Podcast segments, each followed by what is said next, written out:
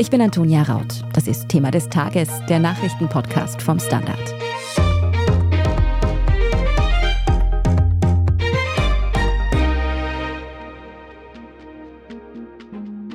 Somit ist mit 316 Stimmen und 53,02 Prozent Hans-Peter Doskozil neuer Bundesparteivorsitzender und Spitzenkandidat für die kommende Nationalratswahl. Herzlichen Glückwunsch. Die SPÖ hat einen neuen Chef. Am Parteitag in Linz hat sich der burgenländische Landeshauptmann Hans-Peter Doskozil gegen Andreas Babler, den Bürgermeister von Dreiskirchen, durchgesetzt. Es ist wirklich, es ist überwältigend. Es ist ich weiß nicht, wie ich es beschreiben soll. Es ist innerlich aufwühlend. Es ist auch ein Lebenstraum, an der Spitze der Sozialdemokratie stehen zu dürfen.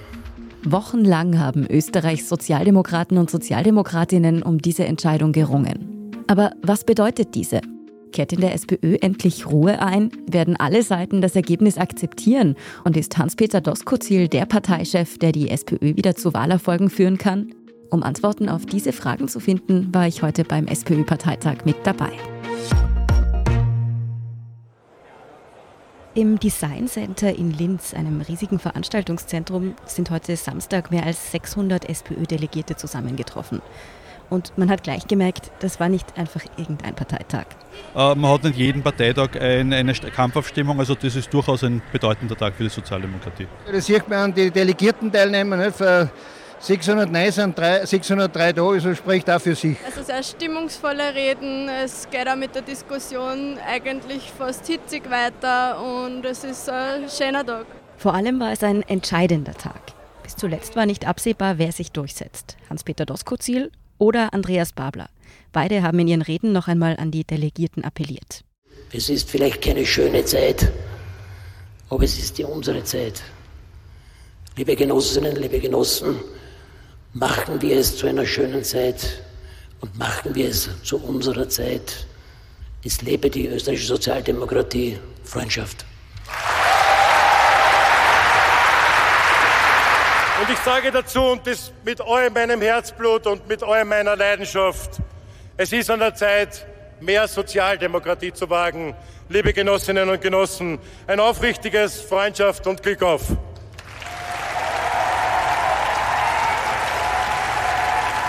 Am Parteitag haben dann auch die prominenten Unterstützerinnen und Unterstützer der beiden Kandidaten noch einmal die Gelegenheit genutzt, um ihren Favoriten den Rücken zu stärken. Und ich glaube, Andi Babler hat bewiesen, dass er Menschen, die sich schon von uns abgewendet haben, die auch zu seinen Veranstaltungen gekommen sind. Und viele waren dabei, die aus einer eigenen sozialen Notlage gekommen sind, die gesagt haben, endlich spüren wir wieder, dass sich da jemand interessiert dafür, wie es uns geht. Nichtsdestotrotz bin ich stolz, dass ich Hans-Peter Doskozil unterstützt habe und unterstützen werde, weil ich glaube, er ist der Richtige für die Sozialdemokratie zu diesem Zeitpunkt. So haben zum Beispiel die Nationalratsabgeordnete und frühere Chefin der sozialistischen Jugend, Julia Herr, und ihr Parlamentskollege Max Leicher die Weibetrommel gerührt. Auch Katharina Mittelstädt war mit dabei am Parteitag. Sie ist leitende Redakteurin Innenpolitik beim Standard. Und sie hilft uns jetzt, das Ergebnis einzuordnen. Katharina, wie entscheidend ist denn dieser Tag für die Sozialdemokratie, für die SPÖ in Österreich? Hallo Antonia. Ja, also dieser Tag war definitiv sehr entscheidend, würde ich sagen. Es ging eigentlich nicht nur um eine Vorsitzwahl, sondern vielmehr auch um eine Richtungsentscheidung der SPÖ. Hans-Peter Doskozil und Andreas Babler unterscheiden sich zwar inhaltlich nur in ein paar gewissen Punkten ganz markant, aber sie stehen doch für etwas ganz anderes, für einen anderen Kurs und für eine andere Richtung, die die SPÖ einschlagen würde. Und diese Richtungsentscheidung ist nun gefallen.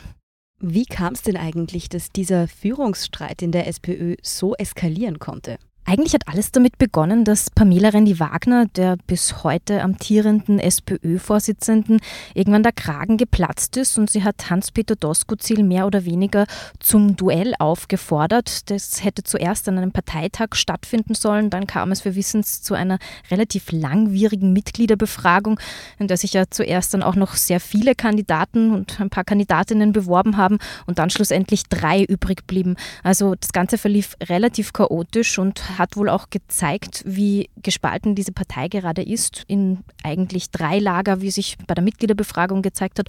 Und das war wohl auch der Grund, warum das Ganze etwas chaotisch verlief, denn es gibt sehr viele unterschiedliche Interessen in der SPÖ. Pamela Rendi-Wagner selbst war heute beim Parteitag aber nicht mehr dabei, richtig? Ganz genau, Antonia. Das hat sie auch schon im Vorfeld oder eigentlich gleich angekündigt, dass sie nicht zum Parteitag kommen möchte. Sie hat im Vorfeld sogar auch gesagt, sie ist sich nicht einmal sicher, ob sie sich den Stream anschauen wird. Also mal schauen, ob sie überhaupt verfolgt, was heute passiert ist. Aber ich gehe davon aus, ja. Und sie war ja auch nicht die Einzige, die bei diesem Parteitag ihren Platz geräumt hat. Richtig, also es wird ein größerer Umbau der Parteizentrale erwartet. Bereits sein Amt niedergelegt hat quasi mit diesem Parteitag Bundesgeschäftsführer Christian Deutsch. Er war ein enger Vertrauter von Pamela Rendi-Wagner über die vergangenen Jahre hinweg. Er wird diese Position nicht mehr weiter ausführen. Man muss dazu sagen, er kam seiner eigenen Absägung, wenn man so möchte, damit eigentlich zuvor. Es wäre auch klar gewesen, dass Hans-Peter Doskozil wie auch Andreas Babler sich einen neuen Bundesgeschäftsführer gesucht hätten. Das ist ja doch eine wichtige Funktion in der Partei. Weiß man denn schon, wer Deutsch da folgen wird? Es ist noch nicht ausgesprochen, aber ein heißer Kandidat für diese Position wird ganz bestimmt Max Lercher sein. Der Nationalratsabgeordnete war unter Christian Kern bereits einmal Bundesgeschäftsführer der SPÖ, wurde dann mehr oder weniger von Pamela Rendi-Wagner abgesägt und von dieser Position entfernt.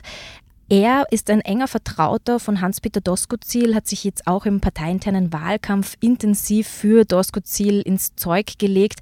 Also ich könnte mir gut vorstellen, dass er zumindest ein Kandidat für diesen Posten ist. In der SPÖ steht also alles auf Komplettumbau und auch von den Delegierten hoffen viele, dass da jetzt ein neues Kapitel aufgeschlagen wird. Also ich glaube, dass dieser basisdemokratische Prozess der Mitgliederbefragung jetzt schon eine große Chance war und äh, naja, man hat ja auch gesehen, dass tausende Menschen in die Partei eingetreten sind, dass medial zum großen Thema gemacht wurde und ich glaube, dass man das nutzen kann. Wenn man gesehen hat, dass wir in den letzten Wochen es einfach geschafft haben, über Nacht de facto 10.000 neue Mitglieder zu generieren, die laufen und brennen für diese Partei, dann bin ich sehr zuversichtlich, wenn wir aufhören, uns mit uns selbst zu beschäftigen und uns dafür einsetzen, dass es den Menschen in dem Land gut geht, dass wir natürlich auch wieder Wahlen gewinnen werden. Katharina, ist denn jetzt wirklich eine neue Zeit für die SPÖ angebrochen oder könnte diese Komplettumstellung auch in ein ziemliches Chaos ausarten? Hans-Peter Doskozil will nun offensichtlich zumindest versuchen, auf die anderen Lager zuzugehen. Ich habe aus seinem Umfeld auch schon im Vorfeld des Parteitags gehört, sollte er gewinnen, würde er natürlich auch auf die Wiener zugehen, also äh, Wiens Bürgermeister Michael Ludwig, der ja als einer der intensivsten Unterstützer von Pamela Rendi-Wagner gegolten hat. Gleichzeitig hat er heute am Parteitag auch gleich Andreas Babler auf die Bühne geholt, zu sich geholt, ihm auch noch einmal gratuliert. Also es wird jetzt bestimmt ein Prozess eingeleitet werden. Wie erfolgreich der ist, lässt sich noch schwer abschätzen. Der Versuch wird ganz bestimmt da sein. Hans-Peter Doskozil will jetzt eine einige Partei. Man muss dazu sagen, er hat natürlich viele Jahre lang selbst intensiv dazu beigetragen, dass die Partei nicht einig aufgetreten war. Wir sind gleich zurück. Ich bin die Franziska. Ich bin der Martin. Und wir wollen besser leben. Lohnt sich 10.000 Schritte zu gehen jeden Tag? Ist das Großraumbüro wirklich so schlecht wie sein Ruf? Spoiler, ja. Bringt's was, Intervall zu fasten? Wir fragen die, die es wirklich wissen und probieren es auch gleich selber aus. Bei Besser Leben, jeden Donnerstag eine neue Folge.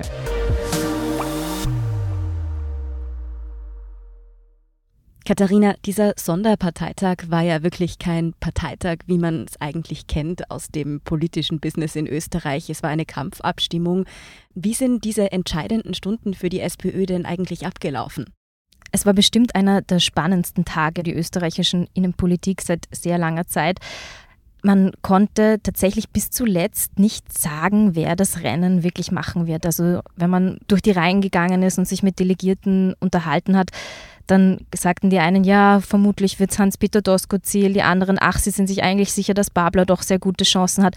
Also es war wirklich bis zuletzt völlig unklar, wer schlussendlich als Sieger aus dem Ganzen hervorgehen wird. Und die Spannung und die Stimmung in, dieser, in diesem Design Center in Linz war doch wirklich speziell.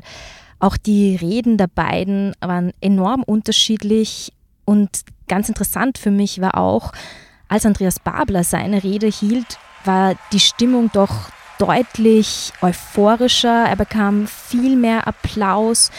Es ging so eine Art Raunen durch die Ränge und viele Journalistinnen und Journalisten stellten sich die Frage, uh, dreht der gerade die Stimmung, dreht der gerade den Raum für sich?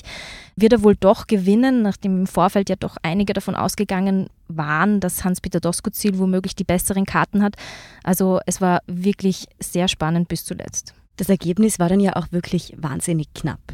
Mit 279 Stimmen und 46 8,81 Prozent. Darf ich unseren Genossen Andreas Babler beglückwünschen. Hans-Peter Doskozil hat also gewonnen. Was heißt das jetzt für die SPÖ? Was hat er mit der Partei vor? Er will die Partei jedenfalls auf einen neuen Kurs bringen. Ich glaube, er möchte, davon spricht er zumindest auch sehr viel, wieder mehr Klarheit schaffen. Er hat ja auch mehrere, auch schon in seinem parteiinternen Wahlkampf, aber auch schon davor als burgenländischer Landeshauptmann, Themen relativ klar besetzt. Er steht für einen Mindestlohn, er steht für die Anstellung pflegender Angehöriger. Jetzt vor allem zuletzt hat er sich auch sehr viel zum Gesundheitsbereich geäußert und für eine de facto Abschaffung der Zweiklassenmedizin ausgesprochen.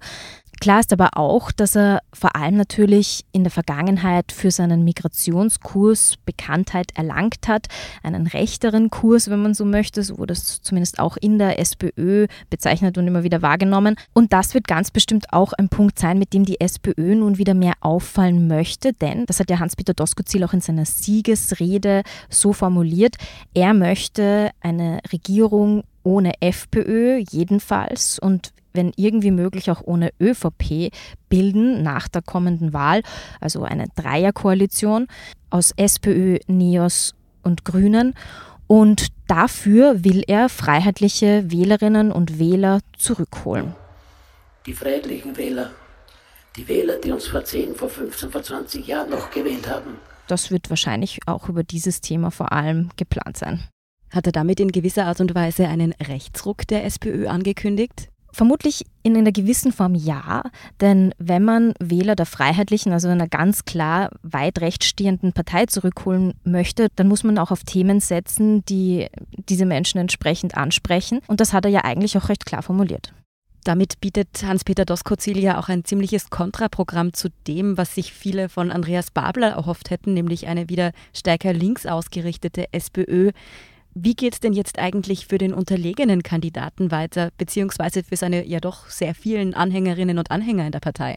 Das wird jetzt die große Aufgabe von Hans-Peter Doskozil. Man muss dazu sagen, wir haben jetzt gerade seinen Rechtskurs, wenn man so möchte, in Migrationsfragen besprochen. In ganz vielen anderen Fragen, sozialpolitisch, steht Hans-Peter Doskozil aber links oder auch sehr weit links. Er steht im Grunde für einen Kurs der Verstaatlichung im Burgenland. Das ist jetzt wirklich nichts, wofür mit Rechtspolitiker in der Regel stehen. Aber natürlich, es gibt breite Gruppen in der SPÖ, dazu zählt ein großer Teil von Wien, der Wiener Landesgruppe, dazu zählen auch die SPÖ-Frauen zum Beispiel, dazu zählt die Jugend, die Jugendorganisationen in der SPÖ, die klar für Andreas Babler waren und natürlich in gewisser Weise auch für dessen Kurs und für das, wofür er steht. Und diese Einigung wird bestimmt nicht einfach. Da wird Hans-Peter Doskozil personell wie auch inhaltlich bestimmt auf den einen und den anderen zukommen müssen. Es wird also schon parteiintern nicht leicht für Hans-Peter Doskozil. Nächstes Jahr, 2024, steht dann auch noch die Nationalratswahl an, bei der er als Spitzenkandidat für die Sozialdemokratische Partei antreten wird. Ist er der Kandidat, der für die SPÖ wieder Wahlsiege bringen könnte? Davon geht zumindest Hans-Peter Doskozil mit einer gewissen Klarheit selbst aus. Ich weiß, auch wenn jetzt ein Raunen durch die, durch die Halle geht, ich weiß ganz genau, was das bedeutet. Er glaubt, dass er die SPÖ wieder auf Platz 1 bringen kann. Man muss sagen, die Umfragen sagen derzeit anderes, natürlich noch nicht unter seiner Führung, aber die SPÖ ist schon relativ lange auf Platz 2, manchmal sogar 3 abgeschlagen. Erster ist derzeit die FPÖ unter Herbert Kickel. Den hat er heute auch gleich relativ frontal angegriffen, indem er meinte, Herbert Kickel und die FPÖ brauche er eben nicht, sondern nur seine Wähler.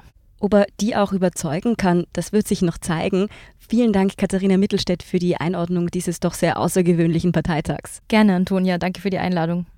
Das war's schon wieder mit dieser Folge von Thema des Tages, ausnahmsweise am Wochenende. Wenn Ihnen gefallen hat, was Sie gehört haben, dann unterstützen Sie uns doch zum Beispiel mit einem Standard-Abo oder mit einem Abo auf Apple Premium. Das hilft uns wirklich sehr. Ansonsten lassen Sie uns doch eine gute Bewertung da, wo auch immer Sie Ihre Podcasts hören. Und vergessen Sie auch nicht, bei unseren Schwester-Podcasts reinzuhören. Zum Beispiel heute Inside Austria. Da geht es um Straches Ex-Bodyguard, der damals die Ibiza-Affäre ins Rollen brachte. Wenn Sie Feedback haben, dann schicken Sie uns das gerne an podcast.derstandard.at. Danke fürs Zuhören. Ich bin Antonia Raut und bis zum nächsten Mal.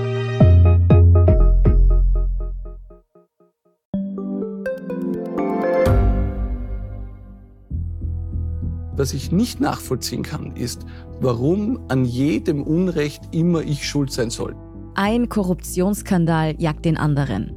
Österreich hat in den letzten 30 Jahren viel über Klimaschutz gesprochen, aber zu wenig getan. Die Politik verschläft die Klimakrise. Die Behörden haben alles richtig gemacht. Fehler vergisst man, statt daraus zu lernen. So sind wir nicht. So ist Österreich einfach nicht. Aber wie ist Österreich dann? Das wollen wir bei Inside Austria herausfinden. Wir blicken auf die großen österreichischen Skandale. Von Ibiza bis Ischgl. Wir wollen wissen, wer dafür in der Politik die Verantwortung trägt. Und wir schauen genau hin, wo Österreich über seine Grenzen hinaus mitmischt. Vom Wirecard-Skandal bis zum Ukraine-Krieg. Das ist Inside Austria von Standard und Spiegel. Jeden Samstag eine neue Folge, überall, wo es Podcasts gibt.